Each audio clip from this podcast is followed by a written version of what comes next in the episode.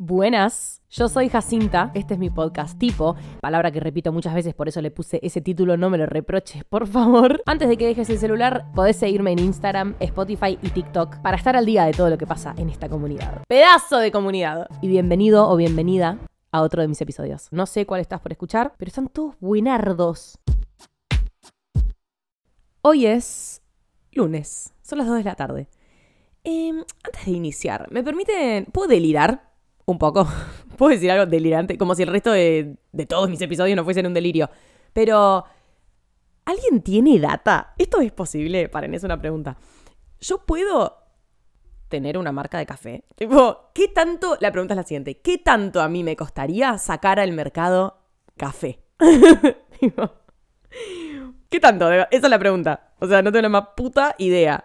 Realmente no tengo un dato duro al respecto.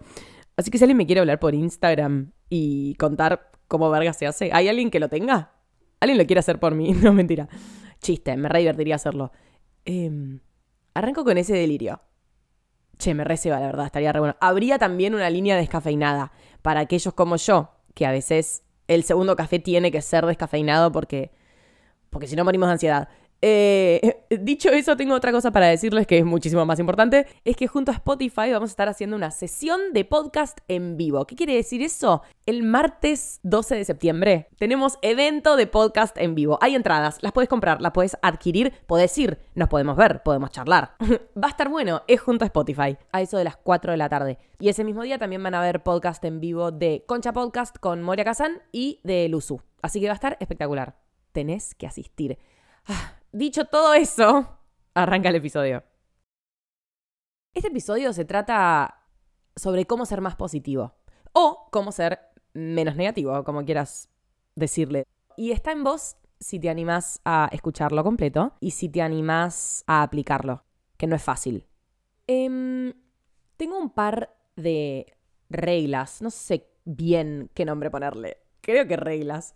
Eh, reglas que sigo para tratar de ser una persona más positiva, que muchas veces no tiene que ver con olvidarme del lado negativo, porque nuestra mente siempre va a ir hacia un lado y hacia el otro. Mi intento no es hacer que los pensamientos negativos dejen de venir, sino hacer que dejen de pesar, alivianarlos, poder tener la mirada un poco más sobre el lado positivo, porque tu cabeza siempre te va a presentar el, el mejor escenario y el peor escenario. O si querés, no el peor, pero un pésimo escenario, uno muy malo. El tema es no acreditarlo, ¿me entendés? No darle importancia, ni crédito, ni relevancia, ni peso, como para que te afecte y te haga sentir mal o te haga sentir que no podés o que no podés enfrentar cierta situación o que todo va a ser una mierda o que te va a salir mal o que no hay salida. Partamos de la idea y de una frase muy linda que escuché o leí hace poco, no les puedo decir la fuente, pues porque no la recuerdo, que decía que, escucha con mucha atención porque te juro que es una frase demasiado linda. va, no sé si es linda en realidad, qué sé yo cómo es la frase, a mí me gusta.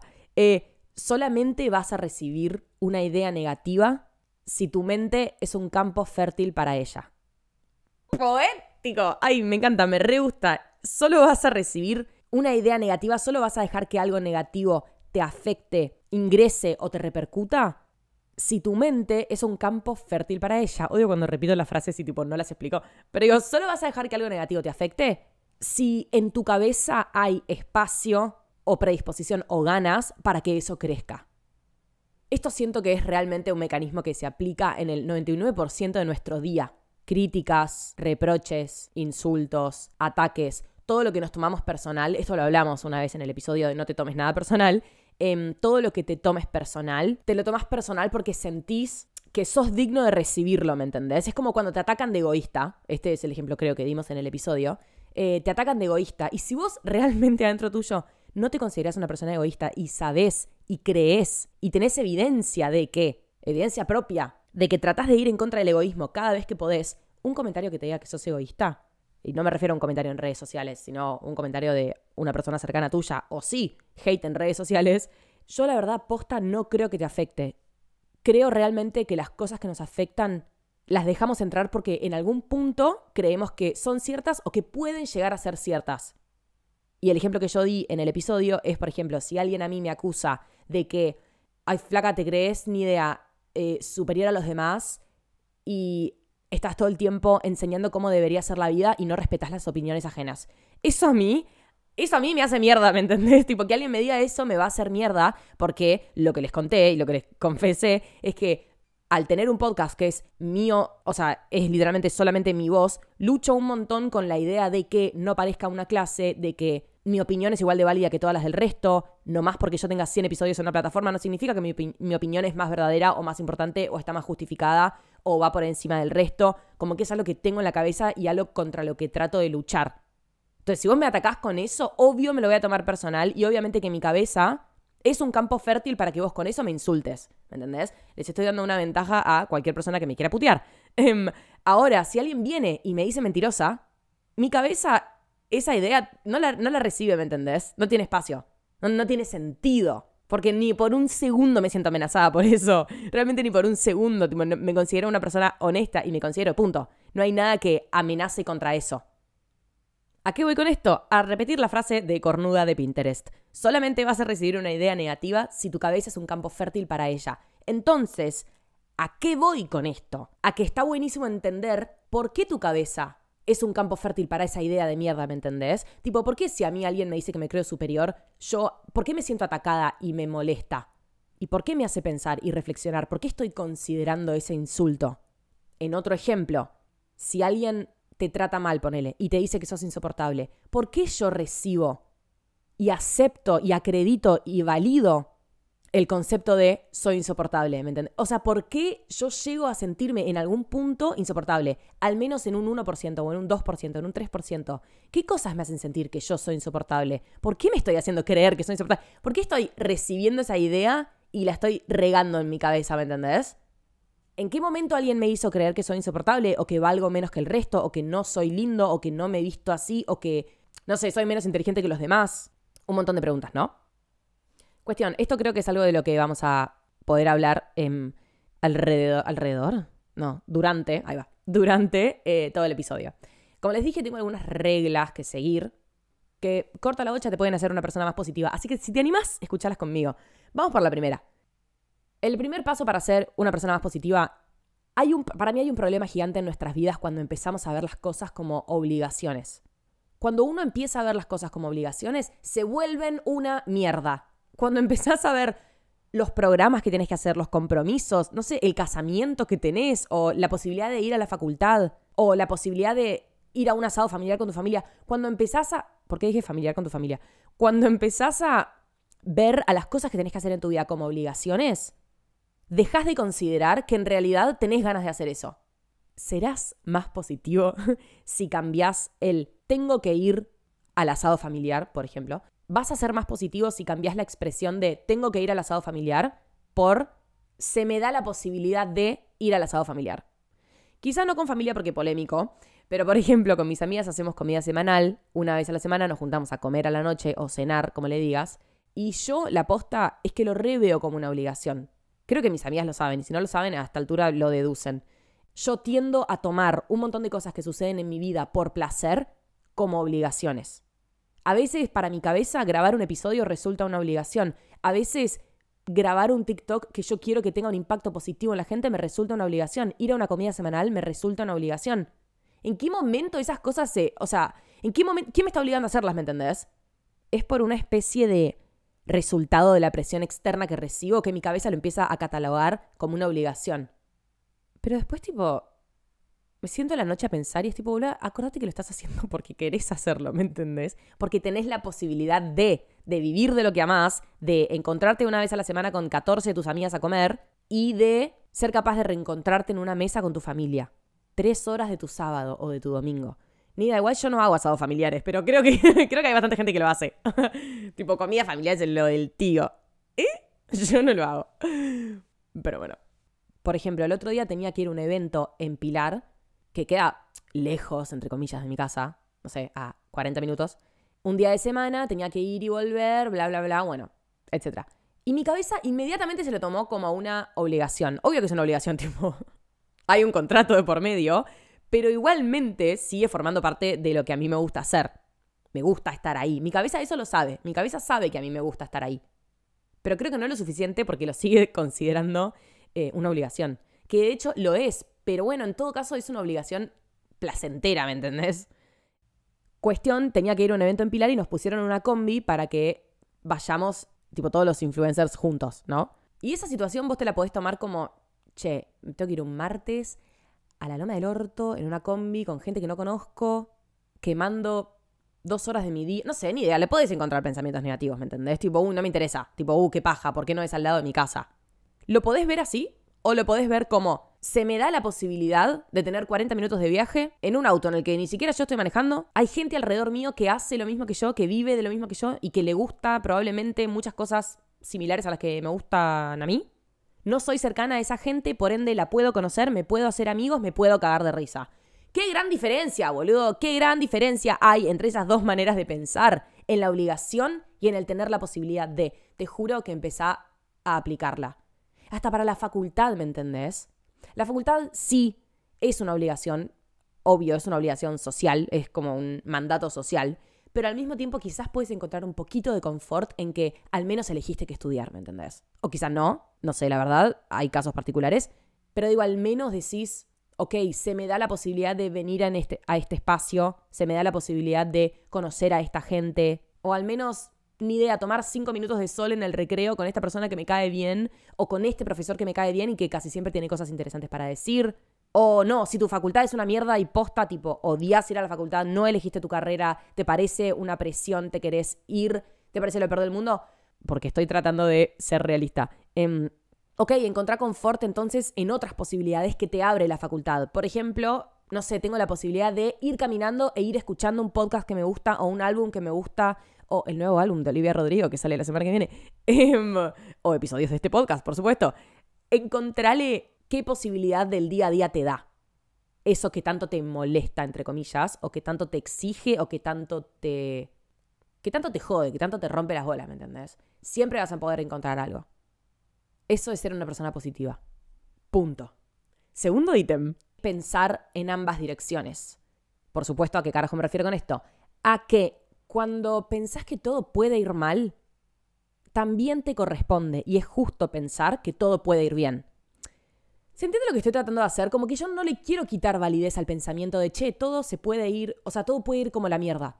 Imagínate que sos artista, sos cantante y tenés un show en un bar, ponele y es la primera vez que lo haces y no estás muy preparada, quizás, no sé por qué estoy hablando en femenino, eh, no estás muy preparado o preparade, eh, no tuviste quizás el tiempo suficiente para ensayar, te hubiese gustado más, no te sentís cómodo con el guitarrista que te tocó, no tengo una puta idea, te estoy tirando ejemplos. Em, hay muchas cosas que vos sentís inestables. Por ende, sentís que todo va a salir como el reverendo culo, como el orto, te va a salir mal, eh, vas a desafinar, vas a... Bueno, no sé, el peor escenario que te puedas imaginar. Eh, yo no le quiero quitar validez a ese pensamiento, porque no siento que eso conduzca a algo que te pueda servir tanto, sino que te quiero hacer creer con la misma fuerza con la que vos crees que todo va a salir como el orto, la misma fuerza deberías dedicarle al pensamiento de también todo puede salir muy bien. Y así es como deberíamos enfrentar las situaciones, con la confianza de que, así como puede salir como el orto, puede ser espectacular, ¿me entendés? Muchas veces sucede, por ejemplo, cuando tenés una cita, ponele, te vas a encontrar con una persona y quizás te da paja, te da paja activarla, te da paja cambiarte, te da paja encarar. No sé, pero bueno, ya lo arreglaste, tipo, ya está, el evento ya sucederá. Y quizás te da ansiedad o te da miedo, tipo, uh, ¿de qué verga voy a hablar? ¿Cómo voy a mantener una conversación toda una noche? Lo que mierda sea. Seguro ni siquiera vale la pena, seguro ni idea, no me termino enamorando de esta persona, tipo. Arre que esos son solo mis pensamientos y no los suyos. Y los estoy poniendo tipo en boca de ustedes. Bueno, pero me repasa, qué sé yo. Digo, ay, bueno, no me voy a casar con esta persona, ¿me entendés? Quizás sí, quizás no. Eh, pero ya está, alta paja, quizás pensás que todo va a salir como el orto y que quizás es solo perder el tiempo, entonces querés darla de baja. Ahí es donde tenés que pensar que cuando todo puede ir mal, también todo puede ir bien. Es una pelotudez, ¿eh? pero nadie te dice que dejes de alimentar las ideas negativas, sino que también alimentes las positivas. Y a eso me refiero cuando dije que es pensar en ambas direcciones, para bien y para mal. Vamos, muchachos. Bueno, ítem número 3. Em, esta quizás es un poco polémica, pero igual lo voy a decir. Porque me la rebanco. Ah, mentira. Em, elegí dónde ser positivo. Esta creo que de, de los tres ítems por ahí es como el más bajado a tierra. No busques positividad donde no la vas a encontrar. Esto no es un freno, esto para nada es un freno a todo lo que acabo de decir no es un bueno, date por vencido donde no encuentres positividad. Si no, escucha, banca, todavía no tengo la, capacidad argumentativa para resumirlo en una oración, pero quizás cuando termine de explicarlo sí. Em, no busques positividad donde no la hay, quiere decir, si algo es una mierda, soltalo. Y creo que tiene mucho que ver con el ejemplo que acabo de dar. Durante tres minutos recién te insistí en que, por ejemplo, veas a la facultad como una posibilidad de algo. Pero si vos insistís y buscás y no encontrás, entonces dale la vuelta para que quizás el beneficio de la facultad no esté en la facultad en sí, sino en la caminata que haces previa a ir a la facultad, el bondi que te tomás previo a ir a la facultad o el café que te tomás con tu amigo una vez que salen de la facultad. En ese ejemplo, ya no estás buscando la positividad dentro de la facultad porque te parece una reverenda mierda, sino afuera. Y a eso es lo que me refiero con este tercer punto, que es elegí dónde ser positivo porque no podés serlo en todos los ámbitos de tu vida, obviamente. Soltá lo que es una mierda y déjalo ser. Eh, presta atención a otras cosas. Y el ejemplo que yo tengo es la política. en mi caso, claramente en mi caso. A mí hablar de política me pone mal. Empezando desde cero, yo no hablo de política, literal, es algo que recorté completamente de mi vida. La gente piensa que es porque no me interesa. No, al contrario, ¿me entendés? Me interesa tanto, me interpela tanto, toca tantos sentimientos en mí, entre paréntesis, me hace tan mierda que elijo no hablarlo. ¿Por qué? Porque se ve que todavía no, no entendí cómo lidiar con eso. No entendí cómo lidiar con un sistema que no funciona, o con gente que sufre, o con violencia, con corrupción, con robo, con todo lo que puede pasar en cualquier país. Eh, tipo, no estoy hablando de Argentina. Em, digo, todavía no. Se ve que mi cabeza todavía no lo, no lo digiere. Aunque la cabeza no digiere, el estómago hace eso. Pero bueno, se entendió. Mi cabeza como que no lo procesa. Miren mis pies ahí. Em, la gente piensa que no me interesa y que esa actitud es malísima porque entonces no hago nada para cambiar, tipo no incentivo a que voten a tal o no me informo o básicamente no participo sobre la difusión de votación, no sé, tipo no no hago nada con respecto a política, no lo hablo, si lo hablan en la mesa me quedo callada, no me meto porque me hace mal. Y por supuesto, esa no es la vía de solución para solucionar justamente algo que te parece tan corrupto o un sistema que no funciona o lo que sea. Tipo, ver cómo gente se pasa el poder de mano en mano mientras el pueblo le chupa un huevo, ¿me entiendes? Em, yo sé que esa no es la vía de solución, pero uno elige sus propias putas batallas, ¿me entendés? Uno no puede estar presente en todo. No puede defender todos los frentes. Al menos yo, arre, estoy hablando por mí. estoy hablando completamente por mí. Quizás hay gente que sí puede defender todos los frentes, pero yo no, yo elijo mis batallas. Elijo qué frentes cubro, ¿me entendés? De qué opiniones me hago cargo y de cuáles no tengo la más mínima gana de hacerlo. Parecería como que no me importa la política, no me importa el país, no me importan los demás. Pero es completamente contrario. Me importa tanto y me interpela tanto que no me involucro porque me pongo del orto. Los aspectos positivos que yo pueda verle a la política no me interesan mucho porque los negativos siempre me van a sensibilizar, atravesar y entristecer más. ¿Eso es una verdad objetiva? No, para nada, es completamente subjetiva, entonces nadie me puede acusar al respecto de lo que estoy diciendo. Realmente es completamente subjetivo, o sea, es algo que yo, Jacinta, eh, no lo puedo balancear. Entonces elijo hacerme a un lado. Entonces le cerré la puerta completamente. ¿Es sano eso? No, seguramente la respuesta sea no. Pero yo lo voy a tomar como un consejo. Es cerrarle la puerta a las cosas que solo te traigan negatividad hasta que entiendas cómo poder hacer que te traigan positividad. Y esa es la oración que dije que no me salía al principio. Ahí está. Ese es el resumen del ítem 3. no sé, tómalo como un consejo. Este es un podcast personal. Entonces, ¿cómo ser más positivo? Lo que no te hace bien y sentís que hoy en día no le podés dar una vuelta, déjalo. Quizás en un futuro puedas. Esa es una posibilidad que no se descarta. Eso pareció tipo una publicidad. Ok, bueno, tengo una más. Número 4 es... Esta es bastante fácil y la realidad es que quizás no la puedes aplicar en todas las situaciones. Ok, ítem 4 entonces es ser consciente de que cuando vemos las cosas de una manera negativa, estamos tomando la decisión de verlas de esa manera. Y acá se relaciona la segunda frase de cornuda de Pinterest de este episodio, que es cuando cambiamos la manera en la que miramos las cosas, las cosas que miramos cambian. Empezá a hacer el ejercicio de a poco y vas a ver que cada día más vas a poder empezar a decir, che, estoy teniendo una actitud de mierda frente a esto y estoy eligiendo tener una actitud de mierda frente a esto. ¿Por qué no elijo una actitud mejor? ¿Me tan, es tan simple como eso.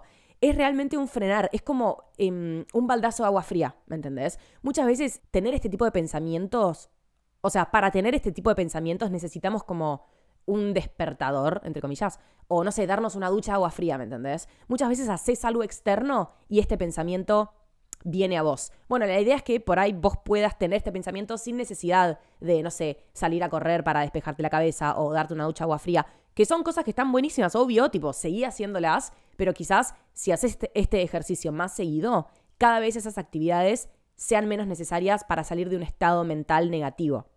Las actividades seguí haciéndolas, obvio, pero digo, ojalá tener el poder en la cabeza de poder decir, che, estoy eligiendo una actitud de mierda, ¿me entendés? La estoy eligiendo.